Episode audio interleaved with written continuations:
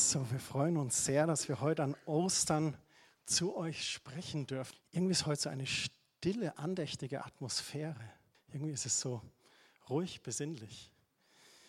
Interessant irgendwie an Ostern, aber vielleicht auch eine gewisse Aufmerksamkeit oder Erwartungshaltung, auch was passiert jetzt. Wie wird es weitergehen? Wie geht es in dem Gottesdienst weiter? Und äh, ich bete, dass ihr eure Herzen einfach öffnet für das, was Gott heute Morgen für euch hat. Vorhin bei dem einen Lied kam mir das wirklich so, dass Gott ganz persönlich jedem Einzelnen ins Herz schaut, da wo er gerade steht. Und da ist es egal, ob du jetzt als, ich, ich nutze das bayerische euch oder du, ich hoffe, das ist für die Gäste in Ordnung, ob du oder sie jetzt das erste Mal hier sind oder schon ein paar Mal da waren, ob, ob du überhaupt Christ bist oder nicht, oder ob du mit dem Gedanken spielst oder ob du christlich aufgewachsen bist oder ob du dein Leben lang schon Christ bist und einfach Jesus nachfolgt. Wir alle stehen irgendwo an einem Punkt in unserem Leben und da möchte Gott uns heute Morgen begegnen, an diesem Ostersonntag. Der Titel für heute Morgen, was Kerstin und ich für euch vorbereitet haben, heißt, ist es wirklich wahr? Ist es wirklich wahr, was vor 2000 Jahren geschehen ist? All diese Ereignisse um das Leben Jesu des Nazareas.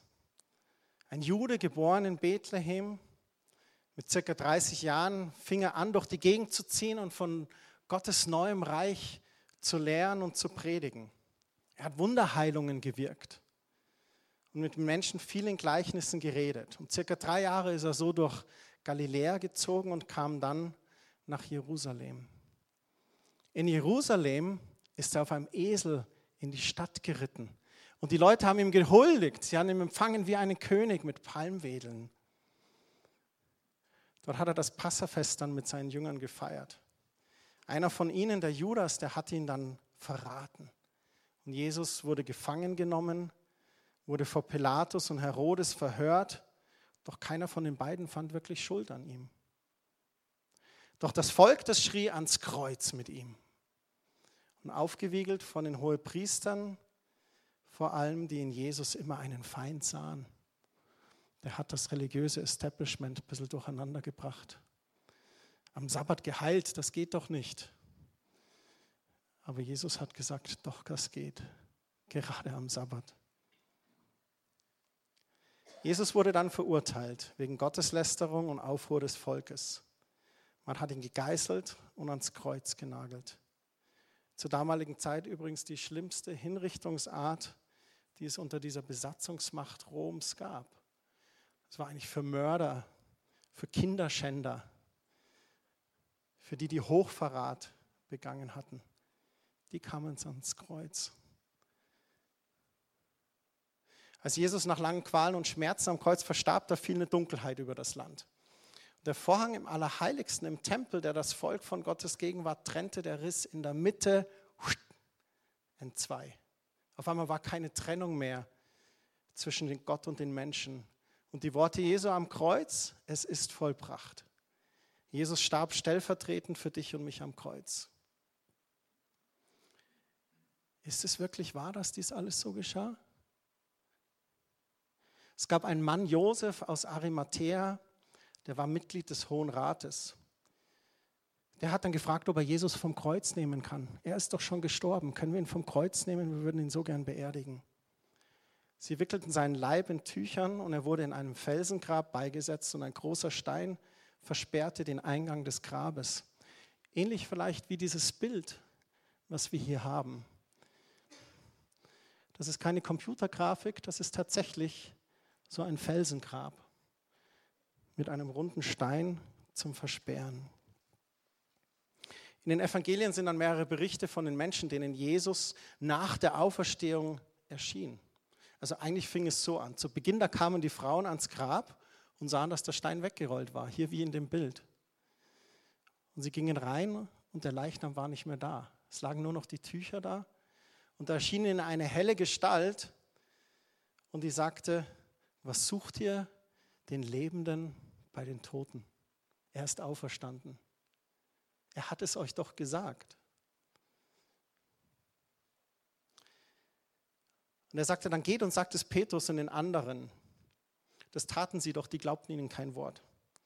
Petrus sprang auf, rannte zum Grab, um es selbst zu sehen, um zu sehen, ist es wirklich wahr, dass das alles so geschah. Und er sah das leere Grab und ging total verwundert zurück. Seltsam, ne? All die Jahre ist er mit Jesus durch die Lande gezogen. Öfters hat Jesus erzählt, ich werde sterben, aber ich werde wieder auferstehen. Jetzt geschieht das und Petrus ist verwundert. Doch nicht nur Petrus und die Frauen am Grab. Er erschien noch mehreren, auch zwei Jüngern auf dem Weg nach Emaus. Sie berichteten es dann den anderen. Immer wieder dieselbe Reaktion. Selbst die eigenen Jünger, die glaubten es erst nicht. In Johannes Evangelium Kapitel 20, da berichtet dann die Bibel, wie Jesus plötzlich seinen Jüngern erscheint. Sie hatten sich aus Angst vor den Juden eingesperrt und versteckt. Ich glaube, sie hatten sich auch aus Angst eingesperrt, weil sie nicht so genau wussten, wie es denn jetzt weitergeht. Müsst ihr euch vorstellen, sie hatten diesen Rabbi, der sie gerufen hatte. Jesus trat als Rabbi auf und hat sie gerufen und hat gesagt, Mark, komm mit mir, lass die Netze liegen, ich will dich zum Menschenfischer machen. Brigitte, komm mit mir, ich will dich zu einem Menschenfischer machen. Und dann sind sie mit ihm gegangen. Und dann auf einmal der Meister verhaftet, gegeißelt, gekreuzigt. Was sollen wir machen? orientierungslos. Wie geht es jetzt weiter? Versperrte Türen sind für Jesus kein Hindernis. Nicht die physischen, auch nicht versperrte Herzenstüren. Jesus liebt es, die Türen unseres Herzens zu öffnen. Und Jesus erschien ihnen. Und als sie ihn dann selber sahen, da glaubten sie. Er ist wahrhaftig auferstanden. Doch einer hat gefehlt. Tut mir leid, ich muss das jetzt erwähnen. Ich hoffe, es ist kein Thomas heute da. Einer hatte gefehlt, der Thomas. Es hieß, er zweifelte. Erst wenn ich seine durchbohrten Hände fühle und meine Hand in die Wunde an seiner Seite legen darf, dann glaube ich.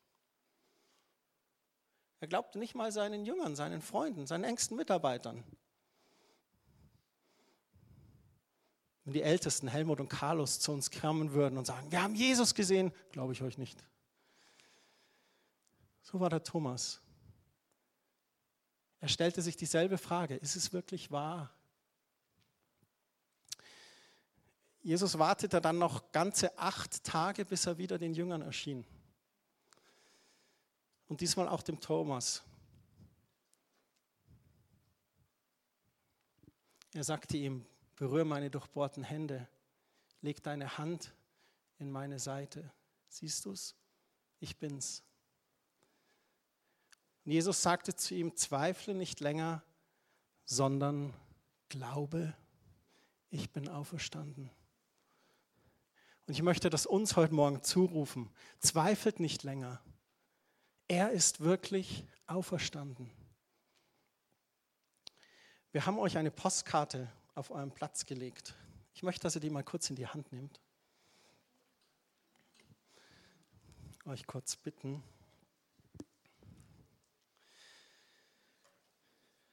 auf der Karte steht, wer es glaubt, wird selig.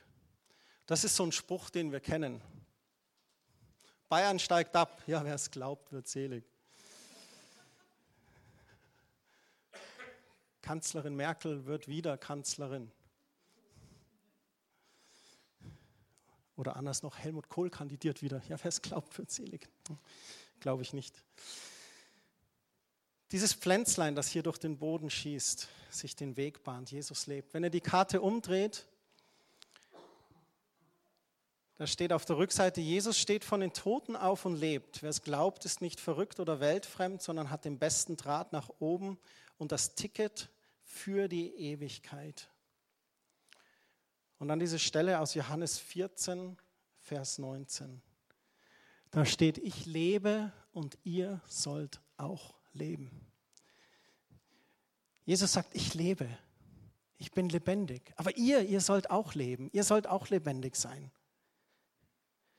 Und ich glaube, er wünscht sich, dass wir diesen besten Draht nach oben haben und auch dieses Ticket für die Ewigkeit.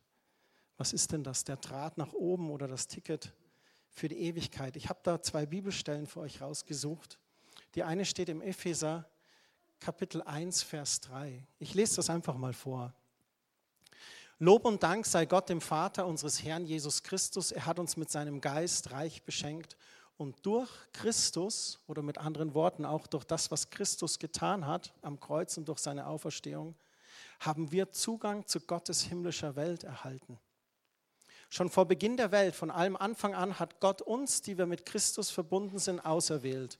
Wir sollten zu ihm gehören, befreit von aller Sünde und Schuld. Jesus Christus ist ans Kreuz gegangen und hat sein Blut vergossen zur Vergebung unserer Sünde, unserer Schuld. Und er hat uns dadurch Zugang zu Gottes himmlischer Welt geschenkt. Weiter heißt es dann, aus Liebe zu uns hat er schon damals beschlossen, dass wir durch Jesus Christus seine eigenen Kinder werden sollten. Dies war sein Plan, so gefiel es in ihm. Darum wollen wir Gottes herrliche, unverdiente Güte preisen, die wir durch seinen geliebten Sohn erfahren haben. Was heißt es, dass wir durch Jesus Christus seine eigenen Kinder werden sollten? Ich dachte, wir sind alle Kinder Gottes. Wir sind alle Geschöpfe Gottes. Wir sind alle geboren hier auf dieser Erde. In der Bibel heißt es, jeder Mensch ist ein guter Gedanke Gottes. Das muss man sich mal auf der Zunge zergehen lassen. Irgendwann so um 1972 war Gott und dachte sich gerade so, oh, so ein Christian, der fehlt noch. Ein guter Gedanke Gottes. Und dann im Januar 1973, am 13. Januar, kam ich auf die Welt. Und nicht nur ich, ihr alle. Jeder von uns ist ein guter Gedanke Gottes, ein Geschöpf Gottes, gewollt auf dieser Erde. Jetzt muss ich ein bisschen zurückgehen zum Beginn der Bibel. Ihr kennt die Geschichte. Gott schuf den Menschen Adam und Eva im Garten Eden. Alles war gut, keine Sünde. Er sagt, alles dürft ihr haben, nur diesen einen Baum, den nicht.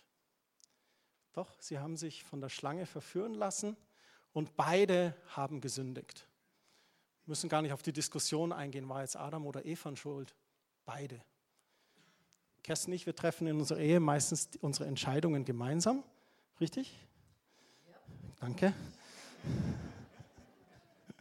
Gut, dass sie jetzt Ja gesagt hat. Gell? Und ich glaube, bei Adam und Eva war das nicht anders. Aber es geht gar nicht darum, jetzt wer schuld ist. Sie haben sich versündigt. Und leider kam dadurch die Sünde in diese perfekte Welt. Und so sind wir alle als Geschöpfe Gottes, die wir hier geboren werden auf dieser Erde, auch geboren in diese sündhafte Welt. Aber wir müssen nicht mehr mit dieser Sünde leben. Jesus ist ans Kreuz gegangen und hat dies getragen für uns. Und durch Jesu Opfer können wir Vergebung unserer Sünden erlangen. Und dann spricht die Bibel davon, dass wir durch Jesus Christus seine eigenen Kinder werden. Wenn wir quasi wieder zurückkehren zu dem Schöpfer und sagen, ja, Vater im Himmel, ich möchte dein Kind sein, so ganz bewusst. Im Vers 7 heißt es, durch sein Blut, das er am Kreuz vergossen hat, sind wir erlöst, sind unsere Sünden vergeben und das verdanken wir allein Gottes unermesslich großer Gnade. Dadurch haben wir den Draht nach oben wieder bekommen. Durch Jesus.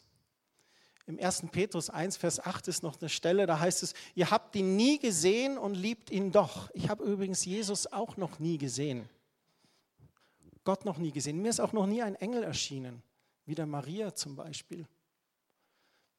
Mir ist es zweimal passiert, dass ich meinen Namen habe rufen hören.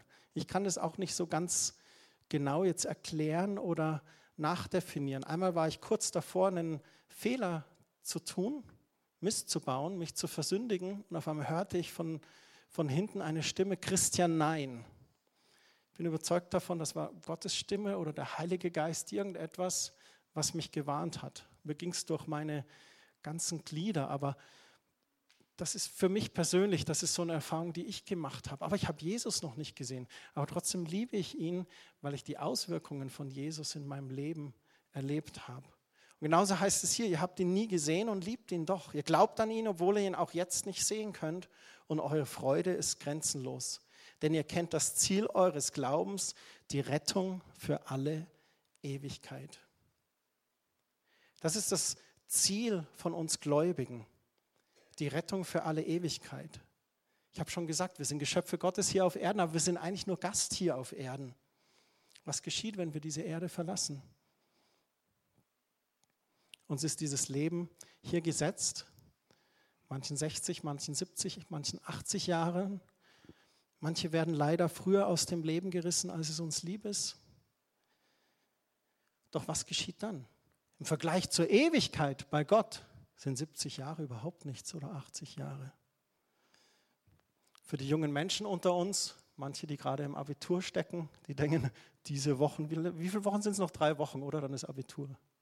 Genau. Also betet für Samuel und Rebecca. Ich weiß nicht, wer sonst noch gerade in Prüfungen ist. Da kommt diese Abiturvorbereitungszeit, die kommt dir ewig vor. Und dann ist es vorbei und dann liegt es hinter uns. Aber im Vergleich zur Ewigkeit ist das gar nichts. Und die Bibel ist ganz deutlich, dass die Bibel ganz straight. Sie sagt, wenn wir unserem jetzigen Leben Buße tun, unser Leben Gott anvertrauen, uns nach seinen Werten ausrichten und danach leben, dann verheißt er uns ein Leben in Ewigkeit. Wenn wir Buße tun, unser Leben Gott geben. Und die Bibel ist da auch ganz straight. Sie sagt nicht jeder, der Herr sagt, wird errettet werden, sondern jeder, der nach meinem Willen lebt. Also es gehört nicht nur dazu, mal eine Entscheidung für Jesus getroffen zu haben und dann sein Ding einfach weiterzumachen. Eine Nachfolge Jesu ist eine Lebensänderung, eine Buße zu Gott hin, aber voller Freude. Weil die erste Freude, meine Sünden sind mir vergeben durch Jesus Christus. Und das zweite, ein Leben mit Gott, ist ein wunderbares Abenteuer. Da könnte ich Geschichten erzählen, ewig noch unnöcher. Und Gott ist so wunderbar. In meinen Folgen auf dem Gipfel, herrlich, wunderbar. Im Tal, wo ich am Boden zerstört bin, verzweifelt, nicht mehr weiter weiß, derselbe herrliche Gott gibt mir Trost, Zuversicht, Richtung, Antworten, führt mich, leitet mich. Aber das Tolle es heißt hier, das Ziel des Glaubens ist die Rettung für alle Ewigkeit. Es ist nicht nur dieses Leben, was wir leben. Und manchmal erdrückt uns vielleicht die Schwere dieser Welt, wenn wir die Nachrichten anschauen, die Anschläge, die Hungersnot, das Ächzen der Schöpfung. Und manche bringt das so zur Verzweiflung, dass sie sogar den Freitod wählen. Die sagen, ich packe den Weltschmerz nicht mehr, ich packe mein Leben nicht mehr. Ich will nichts mehr spüren, ich möchte einfach nicht mehr sein. Und das ist sehr, sehr traurig. Aber da bringt Gott sein Angebot und sagt, ein Leben mit Jesus ist wertvoll, ist kostbar. Und wenn wir von hier ableben, dann haben wir eine Ewigkeit im Himmel. Ich weiß nicht, ob ihr schon mal die Bibel durchgelesen habt wisst ihr, das Buch ist echt gut, weil wenn du es bis zum Ende durchliest, wird alles gut. Am Ende wird ein Himmel beschrieben mit goldenen Straßen, in dem zwölfmal im Jahr die Bäume Frucht tragen. Die Tore zu dieser Stadt sind riesige Perlen und Gott ist dort. Und es heißt, er wird jede Träne abwischen. Und es wird keine Sorge, kein Tod, keine Angst mehr sein. Und ich freue mich auf diese Zeit. Ich bin hier schon sehr lebensfroh. Ich liebe das Leben. Ich genieße das Leben. Aber ich freue mich auf diese Ewigkeit bei Gott. Ich lebe und ihr sollt auch leben. Und jetzt hat die Kerstin noch etwas für euch. Es ist wirklich wahr, der ist nicht geflüchtet. Die Jünger haben ihn nicht genommen, äh, während die Soldaten da standen. Ich finde es sehr enorm schwierig, dann zu, äh, egal ob Soldaten geschlafen haben oder nicht, zu sagen, äh, tut mir leid, nehmen wir jetzt den Korps jetzt kurz mal raus, ohne ein Geräusch zu machen bei so einem Stein. Ähm, ich finde es interessant, man nimmt ein Korps weg, ohne dass man tatsächlich, äh, sag mal Korps, Christian? Leichnam. Genau, und dass man diese Leichnam wegnimmt, ohne tatsächlich diese Begräbnistücher, finde ich auch sehr abartig. Lass ich einfach im Raum stehen, weil diese Leichnam stinken würde. Ähm, wir gehen aber jetzt ein Stück weiter und zwar etwas ganz Außergewöhnliches, vielleicht habt ihr das noch nie gehört, die Frau am Jakobsbrunnen. Mit diesem Zusammenhang ist es wahr. Ist es wirklich wahr, was geschah? In Johannes Kapitel 4, Jesus begegnet einer Frau am Jakobsbrunnen in Sidkjö in Samarien in Galiläa. Ich habe es bewusst heute früh angehört, wie man diesen Namen sagt. Gell? Nur, dass ihr wisst. Müdig von der Wanderung setzt sich Jesus zur Mittagszeit an den Jakobsbrunnen.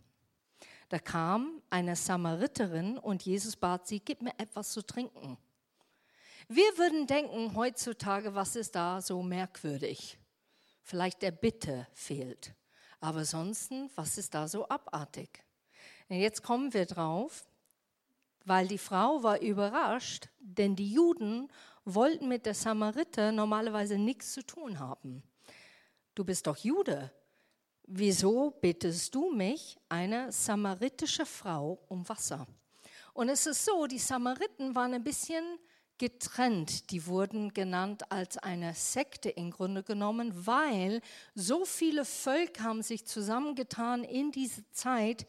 Das kann man in dem Buch Ezra lesen, wo sehr viel ausgewandert sind und waren sehr gemischte Ehen. Und aus das stammte dieses Volk quasi von die Samariter. Die durften sogar nicht den Tempel mithelfen aufzubauen in Jerusalem und haben einen Ort gesucht, wo die anbeten konnten. Und das war genau da an diese Jakobsbrunnen ein Berg, der hieß Gerizim der Berg Gerizim. Und die Samariter sind dort und haben Gott dort angebetet. Jesus, wieder mal so herrlich und schön, zerbricht Regeln, die die Welt oder das Kultur bestimmt haben. Er spricht erstens zu einer Frau. Das hat man nicht gemacht früher. Interessanterweise, was ist geschehen bei dem Grab? Wer hat Zeugnis gegeben als allererste? Frauen auch ganz abartig, wird man nie berichten davon normalerweise, weil in dieser Zeit Frauen wurden betrachtet als emotional nicht fähig, eine Fakt oder Aussage zu treffen, die wirklich mit der Tatsache verbunden ist. Stell dir das mal vor. So Frauen durften gar nicht berichten, die durften nicht vor Gericht stehen und sagen, ja, ich habe das gesehen, weil die Frau leider zu emotional war. Finde ich wieder ein Beweis, wie Gott das wieder macht, wieder Kultur zerbricht und sagt, ich bin anders. Schau, ich bin doch anders. Und jetzt kommt hier Jesus und spricht zu dieser Frau und sie verwundert sich, warum sprichst du mich an? Und es geht dann weiter und Jesus hat eine interessante Haltung mit die Frau und sagt, geh und hol deinen Mann. Und wir würden vielleicht denken, in diese Zeit, wo die Frau sagt, ähm, ich habe keinen Mann, und er sagt, ja, du sprichst äh, Wahrheit, weil der Mann, mit dem du lebst, ist nicht dein Ehemann. Und man würde sagen, vielleicht in dem Moment, Jesus, was machst du? Du, du stellst sie bloß. Du, warum machst du das jetzt gerade? Aber Jesus macht was ganz anderes. Er sagt, du sollst erkennen, wer ich bin. Ich, der ich bin, kennt alles in dein Leben. Und ich bin überzeugt, Jesus hat das nicht beurteilend gesagt, richtend gesagt, sondern hat es einfach als eine Tatsache gesagt. Ja, das stimmt.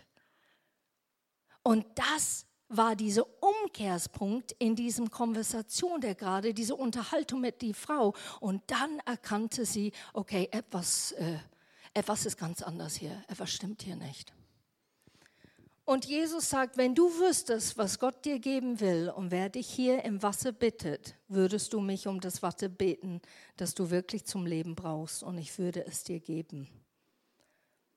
Und natürlich, jeder, der das denken würde, würde sagen, oh super, ich muss nicht ständig zum Jakobsbrunnen rennen oder laufen, Kilometer weit, das Wasser zu holen. Ja, dann gib mir doch das Wasser. Gib mir es bitte. Und Jesus sagt, wer dieses Wasser trinkt, wird bald wieder durstig sein. Wer aber von dem Wasser trinkt, das ich ihm gebe, der wird nie wieder Durst bekommen. Dieses Wasser wird in ihm zu einer Quelle, die bis ins ewige Leben hineinfließt. Jesus zeigt die Frau, dass es ihm nicht um natürliche Nahrung, sondern um geistliche Nahrung geht.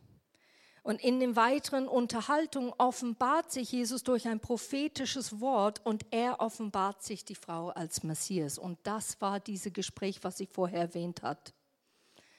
Und sie rannte weg und erzählte, sie war richtig eine super Evangelistin. Sie hat alle erzählt. Ich glaube, ich habe den Messias getroffen. Der hat das und das und das ist der Hammer. Den musste kennenlernen. Die Menschen unserer Zeit unternehmen alle möglichen Anstrengungen, um das Verlangen ihrer Seele zu befriedigen.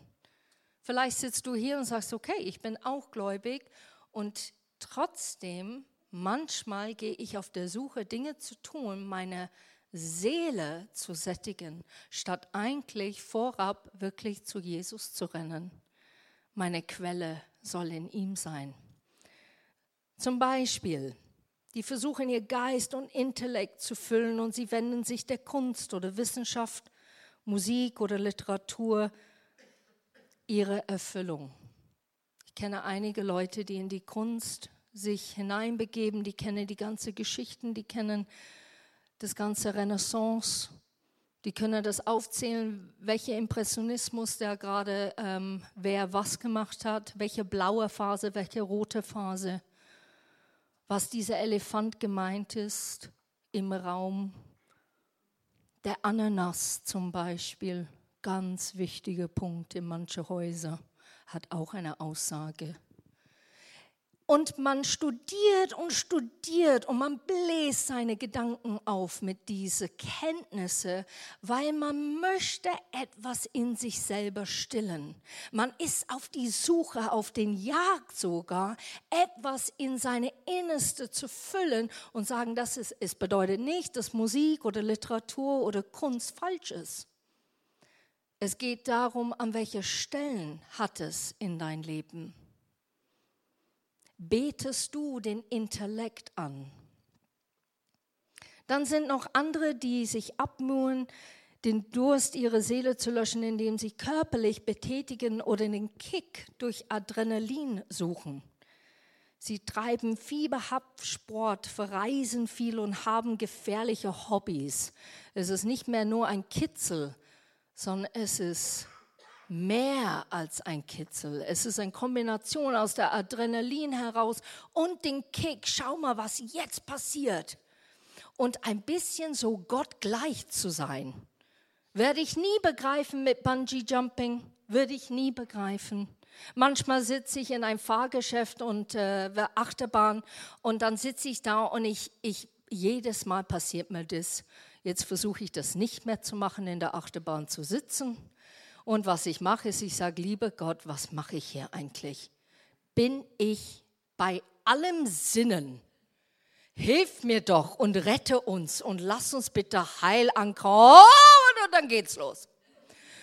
Und ich bin der Erste, der schreit. Ich habe schon zur Junge gesagt, der Teenager, ich habe gesagt, erschreck dich nicht, ich bin relativ laut. Da hat er gelacht. Am Ende der Fahrt hat er gesagt, ich bin jetzt taub. Ich habe gesagt, es tut mir leid, ich habe dich vorgewarnt. Er hat gesagt, das ist brutal. Also so einer habe ich noch nie kennengelernt.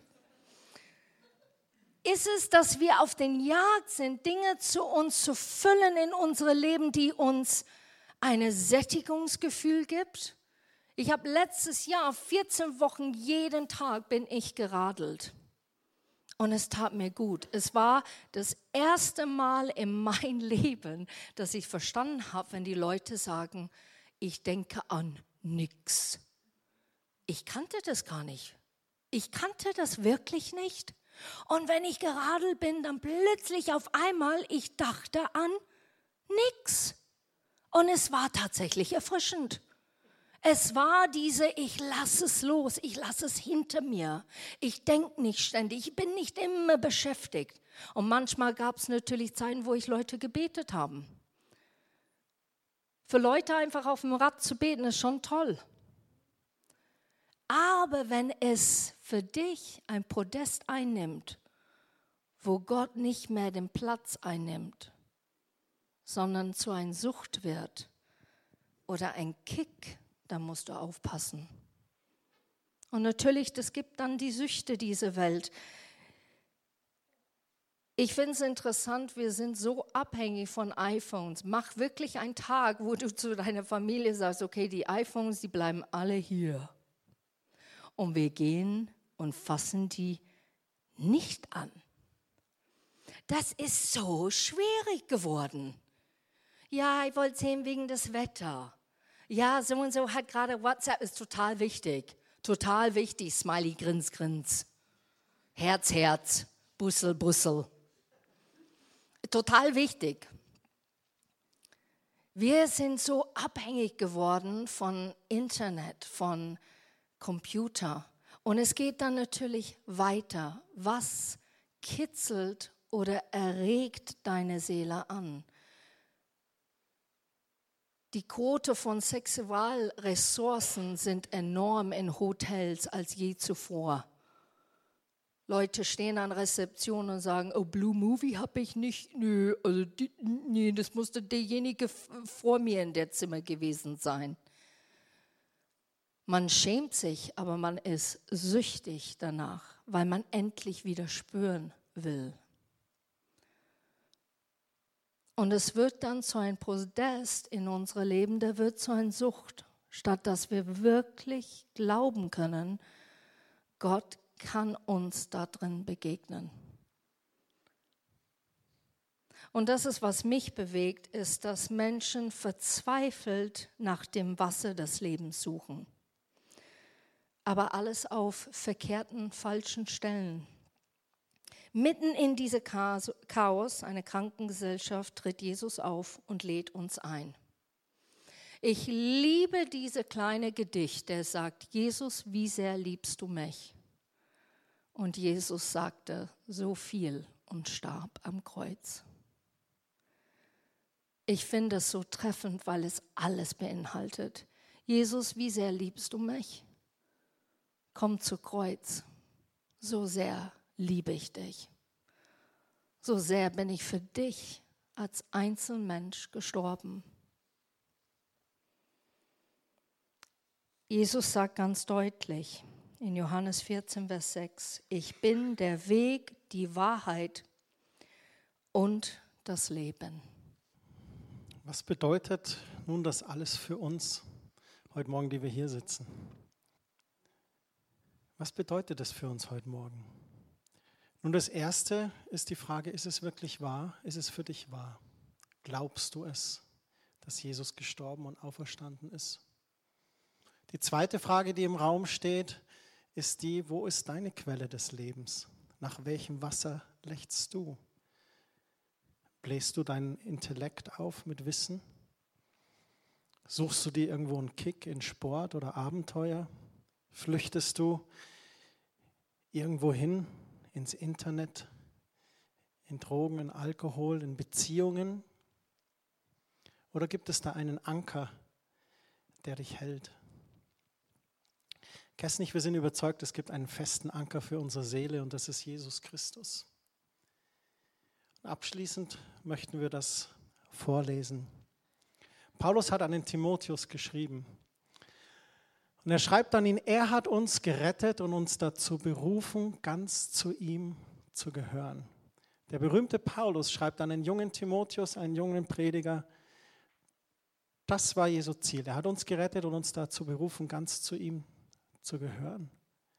Wir sollen Jesus gehören. Nicht etwa, weil wir das verdient hätten durch unsere guten Werke, sondern aus Gnade und freiem Entschluss. Wir dürfen uns frei entschließen, zu Jesus zu kommen, ihm nachzufolgen. Und das aus Gnade, dieses unverdiente Geschenk. Wir müssen keine guten Werke tun, um Gott näher zu kommen oder ihm besser zu gefallen. Nein, es ist ein Geschenk. Und weil wir Gott lieben, deswegen wollen wir dann gute Werke tun. Noch ehe diese Welt bestand, war es Gottes Plan, uns in seinem Sohn Jesus Christus seine erbarmende Liebe zu schenken. Das ist jetzt Wirklichkeit geworden, denn unser Retter Jesus Christus ist gekommen und das ist die rettende Botschaft. Er hat dem Tod die Macht genommen und das Leben unvergänglich und ewig ans Licht gebracht. Jesus hat dem Tod die Macht genommen. Er hat dem Teufel am Kreuz entwaffnet. Es gibt keinen Tod mehr für die, die Jesus nachfolgen. Wir haben Leben hier auf Erden und schon Leben dann auch in Ewigkeit. Ich möchte uns alle bitten, kurz die Augen zu schließen, um einfach eine ja, persönliche Atmosphäre des Gebets zu haben. Ich glaube, Jesus reicht uns seine Hand. Die Frage steht im Raum, nimmst du ihn bei der Hand? Es geht darum, dass Jesus aus deinem Minus ein Plus machen möchte. Und dieses Plus hat genau dieselbe Form wie das Kreuz. Das ist der Schlüssel zum Plus in deinem Leben. Ostern möchte unserem Leben eigentlich die Krone aufsetzen. Jesus Christus ist der König der Könige. Und durch seinen Tod und Auferstehung schenkt er uns den Weg und die Gelegenheit, auch Königskinder zu werden. Ihr kennt sicherlich diesen Spruch, hinfallen, aufstehen und dann die Krone wieder richten. Als Königskinder mit Jesus hat das eine ganz neue Bedeutung. Da, wo wir hinfallen und sündigen, dürfen wir aufstehen, die Vergebung unserer Sünden in Anspruch nehmen, unsere Krone richten und ein erfülltes Leben hier auf Erden leben.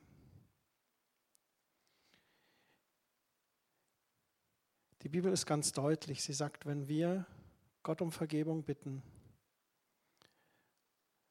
und das von Herzen glauben, dass er für unsere Schuld gestorben ist und ihn bekennen als Herrn unseres Lebens, dann macht es uns zu Kindern Gottes.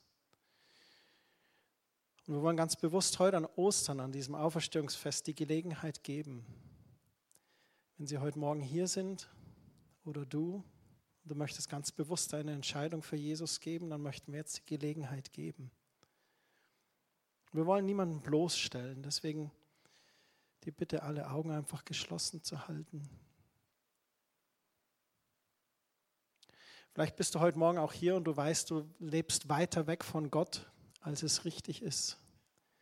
Dann ist auch heute Morgen die Gelegenheit, einfach heimzukommen zu deinem Schöpfer, zum Vater.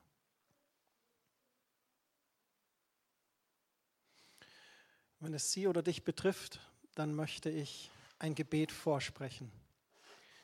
Und dieses Gebet sagt ganz einfach, Jesus, vergib mir.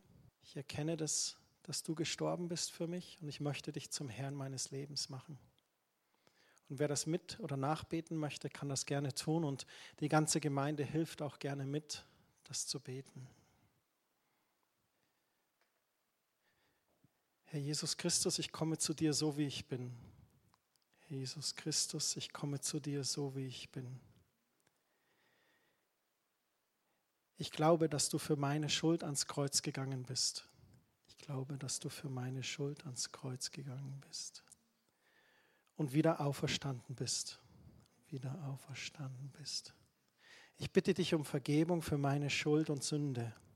Ich bitte dich um Vergebung für meine Schuld und Sünde. Ich glaube, dass dein Blut mich verlöst hat. Ich glaube, dass dein Blut mich verlöst hat. Und ich danke dir dafür. Und ich danke dir dafür. Herr Jesus, sei du Herr in meinem Leben. Jesus, sei du Herr in meinem Leben. Ich möchte mich dir anvertrauen. Ich möchte mich dir anvertrauen. Ich danke dir, dass ich ein Kind Gottes bin. Ich danke dir, dass ich ein Kind Gottes bin. Amen.